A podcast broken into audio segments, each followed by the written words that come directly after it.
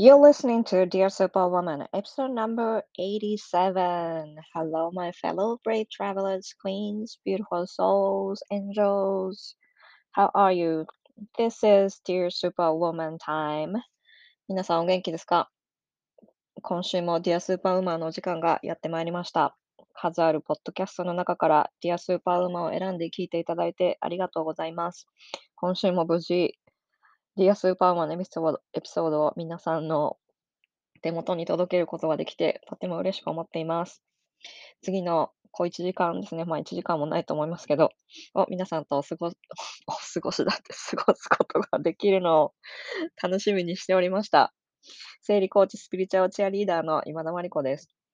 さてさて、これを録音しているのが11月の28日のお昼なんですけども、あ、今11時11分です。うん、エンジェルスが来てますね、近くに。で、まあ、それはいいとですね、さて、アメリカではその感謝祭が過ぎた後に、この今週の今日までですね、ブラックフライデーのセールをやるんですけども、ブラックフライデーのセールが終わったらですね、このブラックフライデーのセールで残ったセールの、残ったものをさらに安くするサイバーマンデーというものが始まります。皆さん、日本でも多分そういうのやってるんじゃないかと思うんですけど、やってるんですかね、サイバーマンデーは。どうかわかんないけど。まあ、一番安く、日本でで、日本はちょっとわかんないけど、アメリカで一番安くなるのはですね、このサイバーマンデーよりもクリスマスの後、クリスマスの後の、あのーから、その新春、新春、年明けてだいたい2日ぐらいまで、この26日から1月のちょっと手前になるくらいまでが一番安くなります。私はあんまりブラックフライデーとかは買わないんですけども、今年はブラックフライデーは結構ですね、あの、大体このブラックフライデーとかってこう appliance、その電化製品とか、あと服とかが安くなるんですけど、今回はなぜかなんかこう化粧品とかが結構すごい安くなってる気がしましたけど、皆さんのところ、アメリカに住んでる皆さんはどんな印象をお持ちだったでしょうか？さて、今週はですね、まあ、先々週、3週間くらい前ですね、は、あの、これから、あの、年末年始でお酒を飲む人が増えるかなと思って、このお話、えっと、お酒の、お酒と生理の話をしましたけど、まあ、まず感謝祭にですね、友達の家に、あの、招待されて、感謝祭のディナーをと、あの、楽しんだんですけど、久しぶりに飲みましたね。結構飲んだんですよ。で、飲んだらすごかったんですよ。次の日にね、二日酔いが結構すごくてですね。そうですね。だいたいそのディナーが終わったのが8、午後8時とかなんですよね、子供がいるから。で、その後、まあ、10時ぐらいに寝たんですけど、次の日の朝全然起きれなかったですね。あの、本当にね、この皆さん、生理の問題がある人ですね、お酒を飲むのは本当に、あの、気をつけてくださいね。もちろんその断酒をするのっていうのはもちろん理想的なんだけど、断酒なんて結構難しいと思うんですよね。お酒の場が増えたりする、特に年末とかは。だからですね、できれば、あの、お酒は週に2、3倍にとどめてください。で、しかも飲むのはあの甘いカクテルとかサワーとかそういうのじゃなくて、飲むなら赤ワインです。赤ワインがまあベネフィットがいろいろあるので。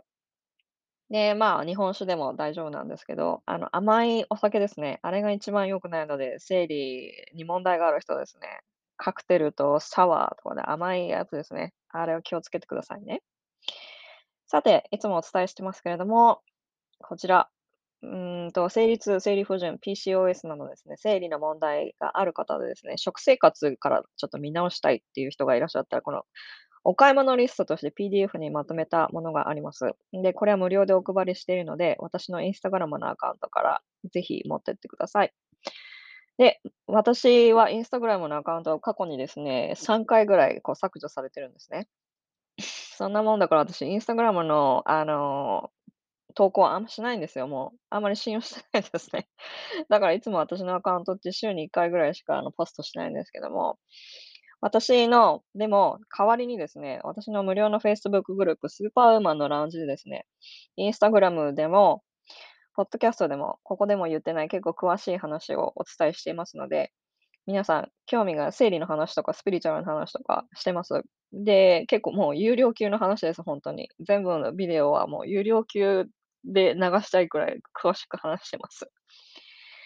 で、このビデオはですね、あの、もちろん年内いっぱいは見れるようになってますけども、年始から多分見れなくなりますので、あの、皆さん、ぜひ無料のうちに、無料のスーパーグうスーパーう 無料の Facebook グループ、スーパーウーマンのランジにぜひお越しくださいませ。では、今日のお題ですけども、今日はソロ会です。で、今日のソロ会はですね、グルテンとグルテンに関係があるリーキーガットのお話をしたいと思いますので、ぜひ皆さんなんかこう、なんとなくこう、グルテンフリーアレルギー試してみたいけど大変そうって思ってる人とかですね、自分の生理がグルテン、もし、もしですよ、もし皆さんがそのグルテン不対症とかであったらですね、結構このグルテン不対症は、うんと、あの生理にもん問題に結構直結してたりとか、グルテンはその、甲状腺の疾患に結構関連してますので、ぜひ生理の問題がある方でグルテンフリーをやってみたいなと思ってる人は聞いてみてください。ではでは、See you later. Bye. さてさて、今日はですね、このグルテンとリーキーガットのことについて、あの、ちょっとお話ししたいと思います。グルテンの結構詳しい話はですね、ディアスーパーウーマンのラウンジ、ディアスーパーウーマンだって、スーパーウーマンのラウンジで、なんで自分の Facebook グループの名前言えないんだろう。まあいわ。そう、あの、私のスーパーウーマンのラウンジでですね、あの、グルテンに関しては結構詳しく伝えたビデオがあるんですけど、ちょっとそれ結構前だったのでね、いつだったかわかんないんですけど、もし気になる方がいて結構詳しい話をしているので、もし気になる方がだったらですね、無料の Facebook グループ、スーパーウーマンのラウンジでですね、あの、ぜひいらしてください。このスーパーウーマンのラウンジはですね、検索画面、Facebook の検索画面でスーパーウーマンのラウンジっていう風に検索するとすぐ出てきますので、ぜひぜひチェックしてみてください。で、最近ですね、グルテンフリーが日本でも流行ってきたと思うんですけど、最近って言っても多分ここ数年ですね、すごい流行ってきたと思うんですね。で、なんでこれが流行り出したかっていうと、私が知ってる限りでは、このグルテンフリージョコビッチ、テニスの選手のジョコビッチ君がですね、やってるっていうのをなってから、このグルテンフリーは体にいいっていう感じで日本では広がったっていうのを知っています。で、でもこれだけがきっかけだったのかなと思ったんですけど、何か他に理由があったのかちょっとよくわかんないんですけど、まあ、他にもなんかあったんでしょうね、きっと。で、その、日本の人ってグルテンフリーって結構やりやすいんですよ、すごく。なんでかっていうと、お米があるからなんですね。で、私の、あの、クライアントさんの中にもですね、あの、和食に切り替えたらですね、不調がだいぶ良くなったって人結構数人知ってます。で、グルテンが入ってない代表的な炭水化物っていうと、まずお米でしょ、トウモロコシ、キヌアとかジャガイモですね。だからこれを考えると、お寿司とかビーフンとか、春雨とかキビとか泡とかいう雑穀ですね。根菜とか豆類とかですね。お菓子とかでもおかきとかね、おせんべいとか、結構和菓子とかでも結構いけると思うんですよね。あの、お饅頭以外はよ。あれはあの、小麦が入ってますからね。だからあの、お団子とかだって、あの、おはぎとかだって結構大丈夫なんですよ。だからこういう風に考えたら和食に切り替えるだけでもね、結構グルテンフリーってやりやすいと思うんですけど、どうですかね、皆さん？で、グルテンなんですけども、そのグルテンに敏感な人にとっては、グルテンはですね、免疫系の病気の免疫系の病気とか問題を引き起こすってよくに言われてますね。特にこの橋本病ですね、甲状腺機能低下するですね、橋本病はですね、グルテンとの関連性が強い関連性が指摘されています。で、ここでいうこの小麦アレルギーとグルテンにグルテンだけに敏感な人、アレルギーのセリアック病とグルテン不耐症っていうのは違うんですね。で、この小麦アレルギーっていうのは、その小麦の中の何かにアレルギー反応がある人。セリアック病っていうのは、グルテンに限定してアレルギーがある人。で、これから言うこのジョコビッチもそうだったグルテン不耐症ですね。この人たちっていうのはグルテンを摂取すると、なんかこう、体に不調が出るっていう人たちのことを言います。で、これからあの話すのは、あのグルテン不耐症を中心にお話ししますね。で、グルテン不耐症っていうのはその、消化器症状も出るし、あとはあの、頭がすっきりしないとかですね、頭がぼーっとするっていうその brain fog。英語では brain fog っていうのか、多分日本日本でもそのブレインフォグっていう風にカタカナで説明しているとところ、ウェブサイトも結構ありますね。あとはですね、この片頭痛だとか、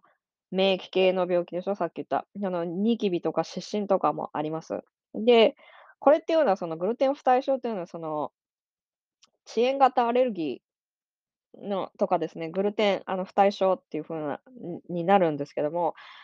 ただこの2つ、その遅延型アレルギーとグルテン不対症っていうものですね、この正式正式な病名としてかつ確立はしてないんですね。だからその病院に行っても診断が下りることはないとないに等しいと思います。だからこのグルテンがこの体にどう影響か影響してて、どういう悪影響があるのかっていうのはですね、やっぱりこの研究がまだ、あの、研究はされてるんですけど、始まって結構間もないんですよね。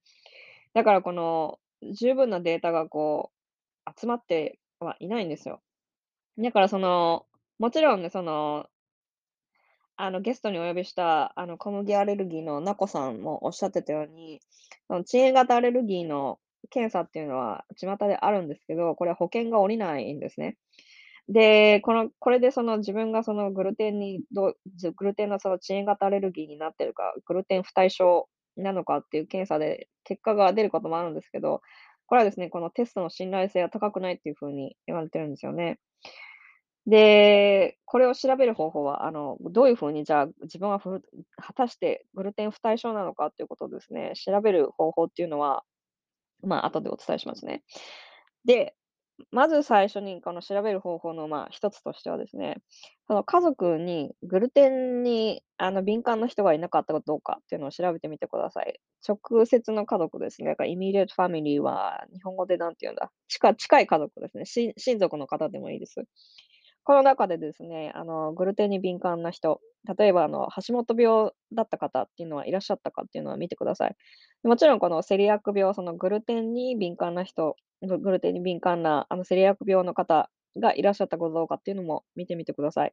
で、あの、もちろんセリアック病の場合は、あの、血液検査はできるので、これは病院に行って、あの、調べてみてほしいんですけど、で、その、グル自分が果たしてそのグルテン不対症かっていうのを見るにはですね、一度こう、まるっきり最低1ヶ月はグルテンを避けてほしいんですね。理想的には2ヶ月です。だけど、まあ、1ヶ月最低1ヶ月ですね。この間にですね、あの、もう思いっきりな、あの、小麦のものですね。ラーメン、パスタ、うどん、そば、クッキー、クラッカーとかですね。ドーナツとか和菓子とかでもどら焼きとか饅頭とかですね。日本ではあの、美味しい肉まんとかあんまんとか、そうめんとかですね。ベーグルとかピザとか餃子とかですね。こういうあと揚げ物もそうですね、天ぷらとかですね。あとは飲み物で言うと、アルコールで言うとビールですね。こういうのはですね、ちょっとしばらく避けてください。で、あの、もちろん、あの、数ヶ月、ん、あの、数日ですね。数日でなんかこう、あ、ちょっともう体の体調が全然良くなってきたっていう人も1週間とか2週間で分かる人もいれば、2ヶ月目、2ヶ月、大体が2ヶ月ぐらい経って、あ、なんかもう全然調子が違うなってわかる、いまいろいろいます。だからこの人によって、あの、わかっわかるかわからないかっていうのはもちろん全然個体差があるので、あの、一概にその1ヶ月だけ避けてほしいとか2ヶ月避けてほしいっていうのは、あの、言えないんですけど、まあ、理想的には2ヶ月ですよ。2ヶ月は避けてほしいという風になんかこういろんな文献では言われてます。で、まあ、理想的には2ヶ月、あの、和食中心にして、で、1ヶ月、まあ、グルテンを避けたとしますよね。1ヶ月、2ヶ月。それで、それが終わった後に、あの、ラーメンとかうどんとかはですね、あの、その日のうちに少しちょっと食べてみてください。ラーメンでもうどんでもなんかもう思いっきり。で、そこで食べた後にお腹でお腹にガスが溜まったりとか、食べた後にもう異様に疲れたり眠くなったりとか、片頭痛が起きたりとか、下痢とか便秘とかになったらですね、これグルテン不対症の可能性が多いですね。で、あの、もちろん片頭痛が、あの、悪化する人とかもいるんですけども、あの、このオーストラリアのホリスティック、あの系のお医者さんでですね、ホリスティック医学のお医者さんですね、彼のララ・ブライテンさんによるとですね、あとあの、生理が来ない人でですね、あの、原因不明で生理が全く来ない人っていうのをですね、セリアック病の、あの、検査をしてみても良いのではないかっていう風にブログでおっしゃってましたね。で、あの、グルテンでですね、あの、特にその生理の問題がある人の中ですね、グルテンで体の炎症が悪化する人っていうのもいるんですね。特にその子宮内膜症とかですね、子宮腺筋症の人っていうのは、もちろん他の理由と重なっていることもたくさんありますよ。ストレスだとか、ね、遺伝だとか、そういうのもあるんですけども、この、あの、グルテンに敏感な人の中で、この子宮内膜症とか子宮腺筋症の方っていうのが多いっていう風に言われてるんですね。で、生殖免疫学者のこのドクター・ジェフリー・ブレーマンさんブレーバーマンさんかによるとですね、子宮内膜症の女性の中でやっぱこのセリアック病の遺伝子を持ってらっしゃる方が多いっていう風にいう風に言ってました。で、このなんでそのグルテンでこの体の炎症が悪化するかっていうのを説明するためにですね、リーキーガットという皆さんがなんかこう健康オタクの皆さんは少なくとも1回か2回は聞いたことがある人がいるかもしれないので説明したいんですけど、このリーキーガットが原因っていう風にあの言ってる人が多いですね。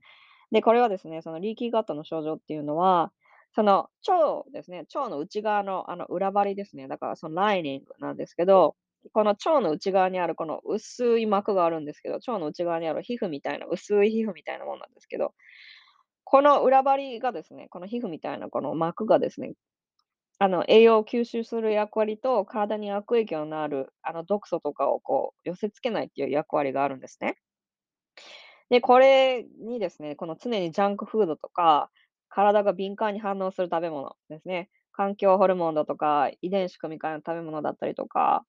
身体的、精神的なこのストレスをいつも感じてるとかですね、経口避妊薬もそうなんですけど、抗生物質とか長期間服用してるとですね、この内側のこの皮膚みたいなこのバリアがこう弱くなっちゃうんですね。で、このバリアが弱くなると、完全に消化されてない食べ物とか、体に影響にある毒素っていうのが血液中に戻ってこう全身に回るよ回るんですね。で、これがあのリーキーガット症候群って言われてます。で、このリーキーガットっていうのは、この腸の浸透性が変わってしまうということですね。だから腸に何らかの炎症があって浸透性が変わっちゃうと、その体に必要のない細菌細菌とか毒素だとか、消化しきれてない食べ物が体内に侵入してしまうんですね。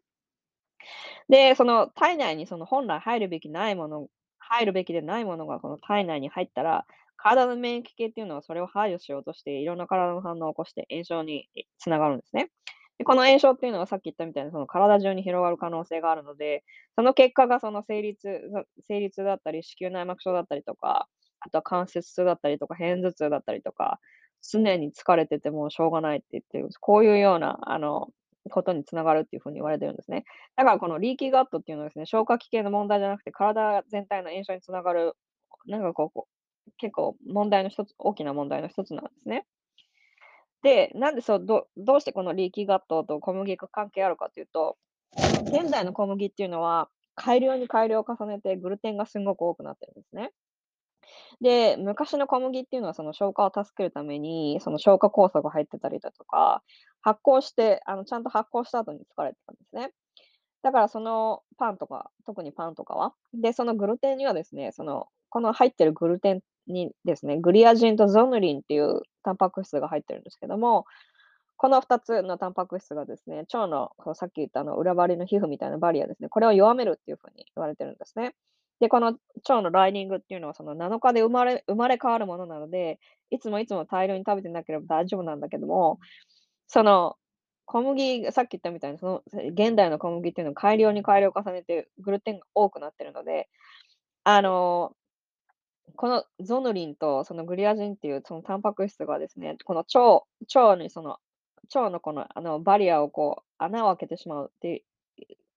穴を開けてしまうから、その量その穴を開けてしまう確率も高いわけ、そのグルテンが前よりも多いからね、昔よりも。だからそのパスタとかケーキとかクッキーとかパンとかを毎日のように大量に食べてる人っていうのはですね、このリーキーガットって招きやすいって言われてるんですけども、ただそのこのこの腸のライニングっていうのはさっき言ったみたいにその7日で生まれ変わるものなので、いつもいつも大量に食べてない限りはいいんだけども、あの、不対症の人に限ってはね、あの、少なくするだけでもだいぶ変わってくるっていう風に言われてます。だから、もしこういうなんかこう、リーキーガットの症状が気になって、特に生理の問題がある人で、生理痛とかが全然治らないとか、子宮内膜症があったりする人とかっていうのはですね、まずは思いっきりなその小麦粉系を避けるか、その減らすことを始めるのがいいと思います。で、これであの他にそのサポートする要因としてですね、あの朝、そのすきっ腹にですね、あのなんていうの、そのゼラチンですね、粉ゼラチンありますよね。コラーゲンがいいっていう風に言われてるんですね。だからその粉ゼラチンをなんかこう味噌汁に入れて、朝の味噌汁に入れて、あの、飲んだりとか食べたりとかですね。あとはスムージーとかさ、プラントベース系のヨーグルトに入れて、あの、こらあの、粉ゼラチンを混ぜて、あの、食べるといいっていう風に言われてます。で、ゼラチン、特にそのコラーゲンは、この、さっきの腸のバリア、腸壁を守るっていう風に言われてるので、ぜひやってみてください。これが結構簡単だと思います。で、多分日本では、このボーンブロスがですね、いいっていう風に結構流行ってちょっと前に流行ったと思うんですけど、私は個人的にボーンブロスって作るのがめんどくさいし、グラスフェッドのあの牛骨とか豚骨とか、特に豚骨なんて手に入んないだろうし、グラスフェッドの牛骨なんてなかなか手に入んないんじゃないかと思うんですよね。だからおすすめとしては、そのさっき言ったそのゼラチンを入れるか、あのボーンブロス作るならですね、あの魚のアラで作れます。魚のあの頭の部分ですね、多分売ってると思うんですけど、売ってますか？日本のスーパーで。でも結構売ってると思うんですけど、魚のアラでですね、あのボーンブロスを作るといいと思います。これはあのあの牛骨のそのボーンブロスと違ってですね、うん、2時間ぐらいでできます。で、で、あのレシピ欲しい人はですね、あのここで口で説明するのめんどくさいので、あの魚とボーンブロスっていう風にですね、あの、ググると出てくると思います。で、これは結構、あの、ゼラチンも入ってて、あの、なかなかいい食べ物ですので、ぜひリーキーガットが気になる方は、その、粉ゼラチンを味噌汁に入れたりとか、スープに入れて、あの、すきっ腹に飲むとかですね、あの、魚のボーンブロスをやってみたりとかですね、するといいかと思います。でも、あの、ジャンクフードを食べてるのに、この朝だけ味噌汁飲んでてもダメですよ。あの、ストレスとかももちろん気をつけなきゃいけないと思いますけど。まあ、こんな感じですかね。何か、あの、質問があったら、あの、スーパーウーマンのランジで、あの、聞いていただくかですね、うんと、私のインスタグラムの DM で、あの、DM で、あの、聞いてみてください。で、あの、インスタグラム、私のそのえっと、Apple Podcast のレビューを書いていただきたいんですね。で、書いて書きたいと思った人ですよ。で、聞いていただいた中かの方でですね、聞いていただいあの、書いていただいた方はですね、あの、私に Instagram の DM で教えてください。そしたらですね、あの、カードリーディングをします。今週の、あの、来週の、あの、インスピレーションとしてカードリーディングをしますので、ぜひ私の Instagram の DM で教えてくださいね。まあ、今週はこんな感じです。See you next week. Bye.